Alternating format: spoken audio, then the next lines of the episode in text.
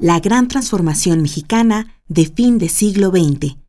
Resultados y perspectivas. Módulo 2. Segunda parte. ¿Qué está debajo de esto?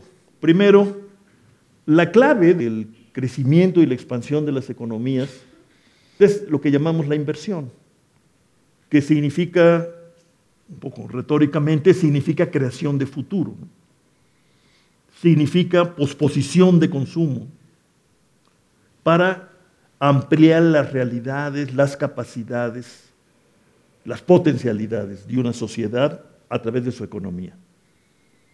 Cuando hacemos una carretera, la estamos haciendo no solo para que los carros de hoy transiten, sino para que los autobuses, camiones y carros de mañana lo hagan más ágilmente. Y lo mismo podemos decir de las presas, de las refinerías y de las fábricas, etc. Es, la inversión es ampliación de futuro. Esta inversión o formación de capital pues también redujo su ritmo de, crecimiento en estos años, como consecuencia pues de una hipótesis equivocada, cuando no catastrófica, desastrosa por lo menos, que fue reducir el papel de la inversión pública en consonancia con el credo de las reformas y aperturas de mercado, pero en primer término, debido a la crisis fiscal que el Estado enfrentaba en aquellos años 80, pero que se convirtió en una costumbre, y entonces la inversión pública pasó de representar casi el 15% del total de la inversión a representar alrededor del 5% en la actualidad. Se decía que con eso se daban pruebas, garantías de que el Estado expropiador, del que habló Echeverría, del Estado interventor, en el que creía el presidente López Portillo, era cosa del pasado. Y que además, reduciendo la inversión pública, se reduciría la presión fiscal y con ello pues, la posibilidad de hacer una reforma fiscal, que no tendría por qué ser necesaria una reforma fiscal y otra forma de financiamiento, puesto que la inversión pública se reducía a lo más elemental. Claro, la condición suficiente para que esto sea así y no se afecte el crecimiento es que la inversión privada compense y sustituya a la inversión pública que se deja de hacer. Y la inversión privada, en efecto, creció, pero no compensó la caída de la inversión pública, porque, entre otras cosas, no se tomó en cuenta algo que la historia económica de este país y de muchos otros prueba de manera más o menos clara que la inversión pública y la privada tienden a ser en el tiempo complementarias y no excluyentes. Y que la inversión privada para mantener un ritmo de crecimiento alto necesita la inversión pública, que es la que crea las condiciones de posibilidad de mayor acumulación e incluso mayor crecimiento. El caso claro es la infraestructura, ¿no? Hicimos una gran apertura comercial, hicimos un tratado de libre comercio de América del Norte, pero no hemos tocado sustancialmente las vías férreas, no hemos tocado sustancialmente las vías carreteras y nuestros puertos están a medias. ¿Por qué? Porque eso lo tenía que hacer la inversión pública y no se hizo a tiempo, ni en sintonía con las grandes posibilidades que habría este pacto comercial, pues nada menos que con la economía más grande del mundo, y entonces la más dinámica. Es un ejemplo, ¿no? pero podríamos verlo desde otro lado. Apertura comercial, más competencia. ¿Qué quiere decir? Para aprovechar esta apertura y sobrevivir esta mayor competencia y crecer. Pues quiere decir capacidad de innovación tecnológica. Para aprovechar lo que hay en el exterior y para inventar aquí. Para adaptar y no adoptar. Y para pues, abrir brechas en algunos campos en donde podamos hacerlo más o menos bien y pronto. ¿no? Bueno, ¿qué, ¿qué hubiera implicado eso? Pues hubiera implicado inversión fuerte en cambios institucionales y en posibilidades de gasto en el complejo de la educación superior y de la investigación científica. Y no se dio. No solamente no se dio, no se ha dado y hemos protagonizado en este aspecto un rezago que ya tiene demasiados años. Y bueno, como dije, lo que habría de coronar este gran cambio, no estaba en el proyecto original, pero bueno, pues todos insistimos en que si iba a haber una modernización de México con estos cambios en la economía y las instituciones, tenía que haber una modernización política, ¿no? Y eso lo entendíamos como democracia. Y a la democracia yo creo que la mayoría lo entendía como democracia representativa, es decir, como un sistema que diera cabida a la pluralidad que ya existía. Y se hizo. En 1970, ¿verdad? El 84% de la Cámara de Diputados estaba en manos del PRI. En 2012, el 42%. Y por lo que dicen las encuestas más recientes, por ahí vamos a ir, ¿no? o sea, no va a haber, no parece estar al alcance de sus manos el lograr esa mítica mayoría absoluta que tuvieron todavía en 1970 y que mantuvieron, fíjense, hasta prácticamente 94, ¿no? En 94 el PRI todavía tenía el 60% de las curules. Y ahí comenzó la cosa a cambiar, con oscilaciones muy significativas, en fin, pero hubo el cambio político. Bueno, entonces, una de las maneras de evaluar el cambio político es preguntarle a este cambio político qué hizo frente a este declive en la dinámica económica, que en parte o en buena parte se explica por el declive en el papel del Estado en la promoción económica a través de la inversión y de una serie de políticas a las que se renunció jubilosamente en un momento.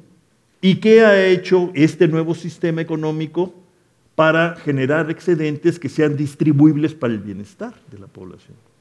Es decir, para empezar, ¿qué ha hecho este sistema económico en materia de empleo y de salarios? Pienso yo que son preguntas que el sistema político estoy hablando de manera figurada, que el sistema político debería ser el sistema económico. Pues son preguntas que no hace, ¿no? Es decir, lo que ha habido más bien es una especie de separación asumida de la política y la economía. De la política se encargan los políticos, pero de la economía se encargan otros. Y así hemos vivido en, en estos años, con lo cual, pues yo pienso se ha puesto en cuestión y tal vez en peligro el equilibrio político-económico renovador que imaginamos a fines del siglo XX con la gran transformación económica y la democratización del sistema político. En este águila o sol estamos viviendo hoy de nuevo, ¿no? Otras cosas porque como que ya estamos cansados, Son muchos años, De una combinación pues tampoco promisoria. Una economía que crece muy poco y que no crea empleo, y una política que se dedica a lo suyo, ¿no? pero que entonces no cumple su función elemental, sus dos funciones elementales, en mi opinión, que es por un lado cuidarle las manos al soberano, es decir, regular, vigilar e investigar al encargado de ejecutar las decisiones de la sociedad, en este caso al Poder Ejecutivo, y por otro lado representar y agregar los intereses de la sociedad generando proyectos, reclamos, visiones. Ahí estamos. Aquel gran cambio que yo considero que es el cambio histórico, el cambio del país de niños al país de jóvenes y adultos jóvenes, implica que lo que los estudiosos llaman la dependencia demográfica cambie sustancialmente hay menos niños que mantener y más adultos en condiciones de trabajar, ganar y consumir. Eso quiere decir, al final de cuentas, el bono demográfico. El ingreso, la parte del ingreso que hay que dedicar al cuidado de los niños, su alimentación, su cuidado, su salud, etcétera, parte de ella disminuye porque disminuye el número de niños por hogar.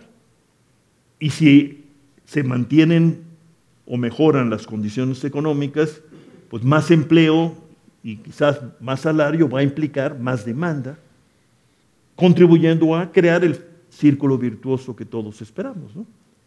Más trabajo, más ingresos, más demanda más estímulos a la inversión, más inversión, más empleo, etc. O sea, el país de nunca jamás, ¿no? Pero el bono demográfico existe y según las estimaciones que nosotros estamos usando, la dependencia nueva, que ya no será de niños respecto a adultos, sino de viejos respecto a adultos, se nos va a presentar cada vez con más intensidad a partir del año 2040-2050. Ahí tenemos un chance. Pero en lo inmediato lo que preocupa es que este famoso bono demográfico no se ha convertido en fuerza productiva, por lo que he dicho antes, por lo que pasó con el mercado laboral y por el muy lento crecimiento de la economía. En esta combinación a donde hemos llegado es a, un eh, mercado laboral, por cierto, que no es generalizable a otros países como nosotros, subdesarrollados o emergentes. No, nosotros somos un caso extremo. El 60% de la fuerza de trabajo ocupada lo hace en condiciones de informalidad, hoy en México. Este es uno para mí, pues de los grandes resúmenes del mal desempeño de la economía en este periodo que yo estoy presentándoles. Fíjense, entre 2000 y 2010, la fuerza de trabajo creció en 10 millones de almas. Es fuerza productiva fundamental, ¿no? Pero la cuestión es que como resultado de este lento crecimiento en el que yo he venido eh, insistiendo, de estos casi 10 millones, solo 3 millones se ubicaron en lo que convencionalmente llamamos trabajo formal y cuatro y pico se fueron a la informalidad. Bueno, esto les da una idea, si se quiere, demasiado agregada, ¿no? Pero les da una idea de la matriz dentro de la cual se teje la vida social y las relaciones entre nosotros y se crean o no condiciones para una mayor cohesión social, etc. Parece esto muy economicista y sí es. Pero en sociedades como las nuestras, el empleo y el salario son cruciales. Son los que determinan, y si no, desde luego condicionan muy fuertemente, pues la manera en que uno existe. Somos sociedades monetarias, mercantiles y de trabajadores. Entonces, ese triángulo se convierte en algo virtuoso por la vía del empleo y el salario. Por eso pienso que este resumen les puede dar una idea de qué es lo que nos ha estado pasando. Un crecimiento importante de nuestra capacidad productiva, que resumimos en la idea de fuerza de trabajo, que no encuentra, digamos, respuesta satisfactoria en el otro lado de las fuerzas productivas, que es la economía, la producción, el empleo, pues, para decirlo rápido.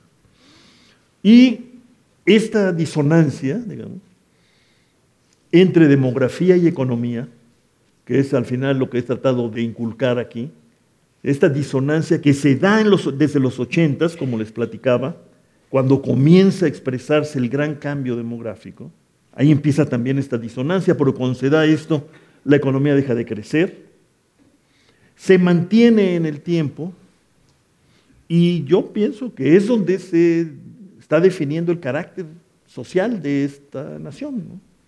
y de la que pues da cuenta lo que vemos en los extremos, que ya no están tan extremosos, tan lejos, ¿no? O lo que cuentan estudios del tipo del que presentó hace poco el entonces IFE y el Colegio de México, ¿no? que se llama el Informe País, ¿no? que nos hablan pues de una sociedad totalmente indispuesta a la cooperación social, eh, en donde nadie confía en nadie, etcétera, ¿no? Lo que sugiero es que esto se gesta y se anuda y todo en contextos de esta naturaleza por el tipo de sociedad que somos. Somos una sociedad de trabajadores. Si fuéramos una sociedad de labriegos, sería otros los problemas y otras las implicaciones. Como país y como Estado nacional, algo pasó que nos olvidamos o lo pusimos a un lado. ¿no? El tema del trabajo, el tema entonces de los trabajadores y demás. Estas son nuevas maneras de acercarse a lo que los antiguos llamábamos la cuestión social, que es pues, la situación de las mayorías, de las clases trabajadoras, etcétera, o como se dijo en algún momento en el siglo XIX, de las clases peligrosas. Esto ya trata de ir más allá de la medición de la pobreza, como se dice, de ingreso. La pobreza de ingreso nos dice, si tú ganas tanto y lo que necesitas para sobrevivir cuesta tanto, se llama la canasta básica o la canasta alimentaria, entonces estás en esta situación, eres pobre, muy pobre, no tan pobre, etc. Y se hacen escalas de medición. Convencionalmente se acordó en México hablar de tres grandes escalas. Pobreza alimentaria se le llamó, por no llamarle pobreza extrema, yo pienso que eso es lo que es. Pobreza de capacidades, que se confronta de los ingresos de las familias y una canasta más amplia que la elemental, que es este, alimentos. Y la pobreza llamada de patrimonio que amplía los bienes y servicios que una familia requiere y entonces se ve si los puede o no adquirir con el ingreso que obtiene. Y ahí se ubica uno en la escala. Siempre ha habido estimaciones e investigaciones sobre esto, ¿no? En el siglo XIX, nada menos que el nigromante Ignacio Ramírez se preguntó ¿qué hacemos con los pobres? Y muchos, muchos años después, eh, una notable escritora, Julieta Campos, escribió un libro llamado igual, recogiendo su experiencia en Tabasco cuando acompañó a su esposo, el maestro Enrique González Pedrero, que gobernó ese estado. Mariano Azuela escribió un libro que se llamó Los de Abajo, ¿no? que esta sociedad registra la existencia de, los pobres, eh, no hay duda. Y podemos irnos más atrás, pero ya como república, digamos, siempre ha habido testimonios, manifiestos, registros monumentales del tipo del que hizo Molina Enríquez, con los grandes problemas nacionales, etc. Y luego pues vino la época de la reforma social, que se quiso desahogar por la vía del reparto de la tierra y de la promoción de la organización de los trabajadores urbano-industriales, como les dije el martes, y de ahí en adelante, con diferentes modalidades, intensidades, compromisos, los gobiernos siempre han desplegado esfuerzos por encarar la cuestión social que en el tiempo se fue trasladando del campo a las ciudades, sin dejar de ser una cuestión social al día de hoy dominada y si no abrumada por la existencia de la pobreza masiva. Y bueno, a partir de ahí, ya a fines del siglo XX, comenzó a trabajarse de manera mucho más sistemática, científica, podríamos decir, en este tipo de evaluaciones y estudios. Se formó un comité técnico primero para medir la pobreza y luego con la ley de desarrollo social se constituyó el Consejo Nacional de Evaluación de la Política Social, que es un organismo tecnológica y conceptualmente muy sofisticado y de alto nivel, muy reconocido internacionalmente que comenzó a ofrecer medidas más precisas, vamos a llamarlas así, de esta situación y nos puso de cara a un hecho desde fines del 20, que sin poder comparar en términos estrictos por las diferentes maneras de medir, en los 80 nuestra sociedad se empobreció y la magnitud de los pobres creció tremendamente. Eso fue modificándose en el tiempo, pero el hecho de medidas mejores o no tan buenas, al final acabamos en una convención de criterios y conceptos y empezó a medirse de manera más sistemática el fenómeno y nos dice lo siguiente.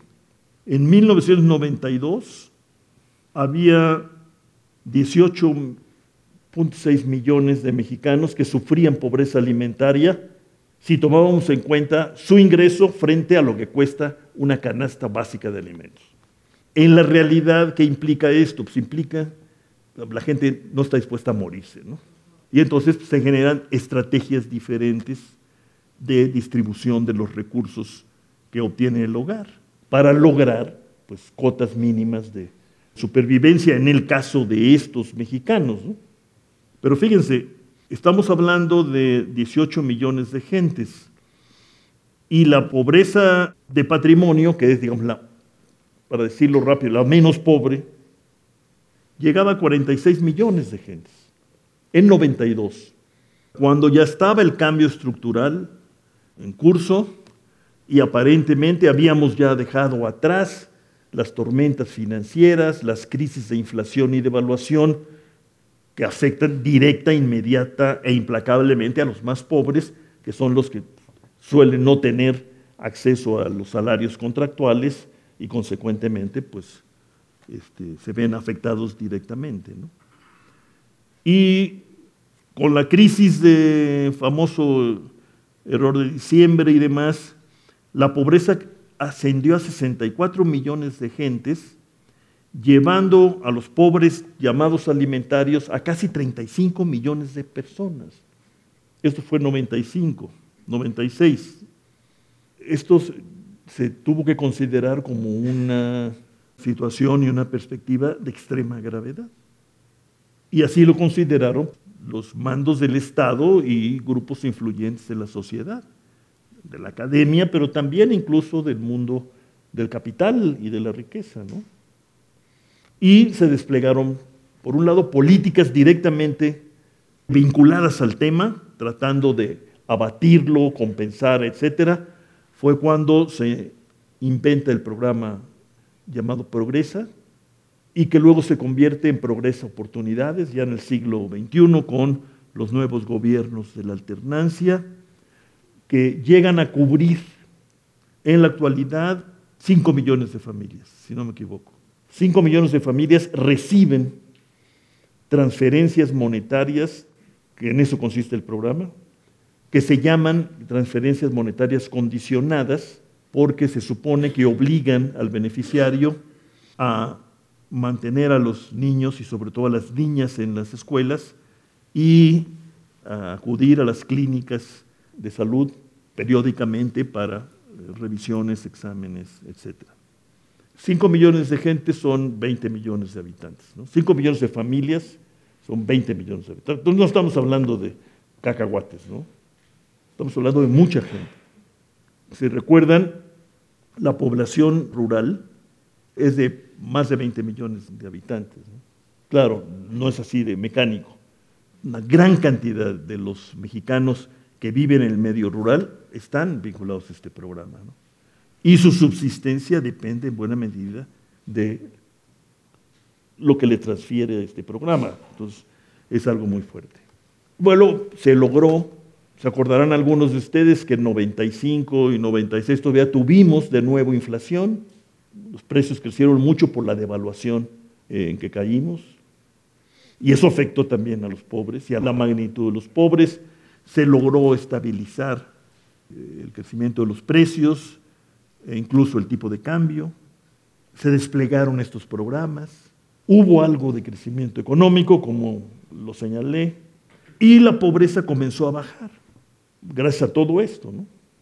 Bueno, pero resulta, y eso es lo que preocupa y angustia, que para 2012 el número de pobres volvió a crecer, en realidad comenzó a crecer desde antes, pero llegó a 61 millones de mexicanos. Y los pobres alimentarios o extremos llegaron en 2012 a 23 millones. Y entonces hay quienes el propio gobierno actual ha llegado a decir frente a estos datos que los programas de compensación, de transferencia, pues no, no han funcionado, ¿no? La verdad es que no es tan sencillo decirlo, porque hay una pregunta en contrario, ¿no? Que es, ¿y si no hubiera habido estos programas, cuántos pobres más habría, ¿no? Y es una pregunta que hay que hacerse para no andar jugando con los programas y tratar de cambiar a la mitad del río, ¿no? Es un asunto que tiene que discutirse ahora, que se está discutiendo ahora. Personalmente yo puedo criticar acerbamente esta estrategia contra la pobreza porque no acaba con la pobreza, pero hay otras preguntas. ¿La contiene o no la contiene? Etcétera. Digamos, se puede adelantar algo. Es que sin empleo y sin sistemas universalizantes de seguridad social, es muy difícil que con transferencias podamos superar las cuotas de pobreza. Digamos, en Argentina estaba viendo un trabajo de un colega de hace unos días, se abatió la pobreza que igual que nosotros fue el resultado de las crisis, de los cambios estructurales, de las inflaciones, de los corralitos, las tragedias argentinas, los tangos. Bueno, se abatió significativamente la pobreza, hubo este tipo de programas, pero lo principal fue una ampliación sostenida del sistema de seguridad social para todos. Eso me lo dijo pues el, estudioso argentino con el que tuve la oportunidad de hablar recientemente. Nosotros no hemos ampliado nuestro acceso al sistema de seguridad social, salvo por la vía paralela del Seguro Popular para la salud, ¿no? que como los que saben de eso eh, saben, está muy cuestionado como estrategia real para asegurarle salud a los más pobres que no están en el sistema formal de seguridad social. Pero en fin. ¿Y entonces qué tenemos? Que en 1992 el 53% era considerado pobre de los menos pobres, los pobres de patrimonio. 53%. En 2012 el 52%. En 92 el 21% era considerado pobre extremo o alimentario, en 2012 el 19.7%. Y entonces el tema de la pobreza masiva, y ya no solo rural y periférica, de las montañas, pelonas, de las selvas, sino la pobreza urbana, sigue siendo un eh, elemento principal, un factor principal que define nuestra sociedad, independientemente de que seamos o no pobres los que detectamos el fenómeno. Porque no se trata de una pobreza que esté por separado sobre todo cuando se ha trasladado a las ciudades y se reproduce en las ciudades. Y por eso creo que, es importante insistir en que no se puede hablar de una gran transformación exitosa con estas cuotas de pobreza. Y que tratando de no echar al niño con el agua sucia de la bañera, como hicieron los que implantaron esta estrategia, sí se impone revisar la estrategia a partir de una, como dicen los expertos, una nueva función objetivo de la sociedad. Claro, se dice fácil, ¿no? pero no es. Y bueno, como les decía, este es el nuevo cuadro, ¿no? que es la llamada pobreza multidimensional, que combina una medición de la pobreza con base en los ingresos que la gente y las familias tienen, y otra que trata de medir accesos o carencias sociales en términos de los derechos fundamentales consagrados en la Constitución. Y eso es lo que nos da. Los mexicanos vulnerables por carencia social son casi 34 millones y en la pobreza extrema, combinando ingresos con acceso a la educación, la salud, la seguridad social, la vivienda, pues llegan a ser 12 millones con 3.7 carencias en promedio. Digamos, este es el cuadro más complejo que sin embargo pues, nos dice más, ¿no? Y nos abre posibilidades de elaboración de políticas más certeras. Pero que a mí me parece confirman esta idea de que sin un contexto universalizante de seguridad social no podremos superar de manera más o menos sostenida y pronta estas cuotas de pobreza de ingreso que siguen diciendo mucho, porque todos dependemos del ingreso, ¿no? No, no todos, pero muchos. ¿no? Y luego tenemos aquí la cuestión, comparemos, ¿cuántos argentinos están en el sistema de seguridad social? ¿Cuántos este, tienen acceso en nuestro país a la seguridad social? En nuestro caso, 64%. Solo el 40% tiene acceso a los servicios públicos de salud. Hay un rezago educativo que afecta al 21.7%. Bueno, hay 25 millones de adultos que no han terminado la primaria, o 25 millones aproximadamente, que podríamos decir son prácticamente analfabetos funcionales. De esa magnitud estamos hablando. Y así sigue, ¿no? Acceso a la alimentación, servicios básicos en la vivienda, es decir, agua potable, alcantarillado, energía, etcétera, y la calidad de los espacios de acuerdo con los criterios que dan las leyes. ¿eh? O sea, esto es muy, muy institucional. Un arquitecto, un urbanista, un sanitarista, un nutriólogo, quizás nos dé un cuadro más agudo. Pero yo estoy utilizando lo que me da este Coneval con base en lo que da la información oficial. Hay 16 millones con secundaria inconclusa, 5.4 millones de analfabetas propiamente dichos, y sin primaria, pues como lo sabemos, pero luego lo olvidamos, un millón y pico de indígenas, y analfabetos, uno y medio millones de indígenas.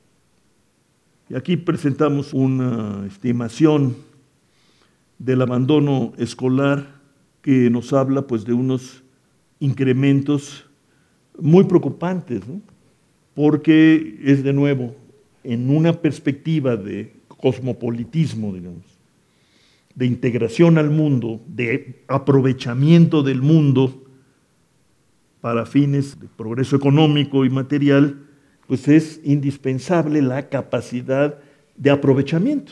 Yo le llamo capacidad de adaptación, contrariamente a la adopción en la que hemos incurrido históricamente. Bueno, esta capacidad de adaptación requiere recursos humanos altamente calificados y una gran base de recursos humanos capacitados. Sin esa combinación no es posible avanzar o hacer lo que los chinos han hecho con las multinacionales. Los chinos abrieron su mercado y su economía a las multinacionales quizás más que nosotros, con, una, con un pie de página. Les dijeron, sí, vas a venir y es más, vas a tener 10 años, o ya no me acuerdo, 20 años de libre exportación de tus ganancias, impuestos bajísimos o sin impuestos, pero yo quiero que cada año aumentes el número de chinos en tus departamentos de dirección, administración, investigación científica y tecnológica, etc. Es una manera directa, china, de concretar la transferencia tecnológica. ¿no? esta pobreza masiva y cada vez más urbana nuestra eh, se combina todavía, sin que se haya modificado de manera sustancial o significativa, con una enorme desigualdad económica. No hablemos de lo otro. Eh, esto es el índice de Gini, famoso, que nos dice que nuestro coeficiente de Gini, que mide la concentración del ingreso, es en 2010 superior al de 1984. Luego hubo oscilaciones que, hay que estudiar y discutir, pero lo que quiero plantearles es pues que nuestra desigualdad y nuestra concentración parecen inconmovibles, pero hoy se combinan con pobreza masiva. Y eso también está en la base del comportamiento de la sociedad. Bueno, esos son también algunos de los vectores que están debajo de esta pobreza y de esta desigualdad. El salario mínimo se cayó cuando las crisis financieras de los ochentas y luego se estancó muy por debajo de lo que era cuando empezaron las crisis. En 2001, el 17.30% de los ocupados percibían ingresos equivalentes a un salario mínimo. En 2013 es el 15%.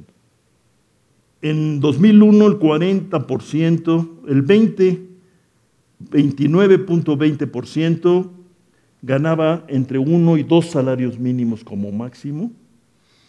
Y en 2013 esta porción de los ocupados llegó al 27.7%.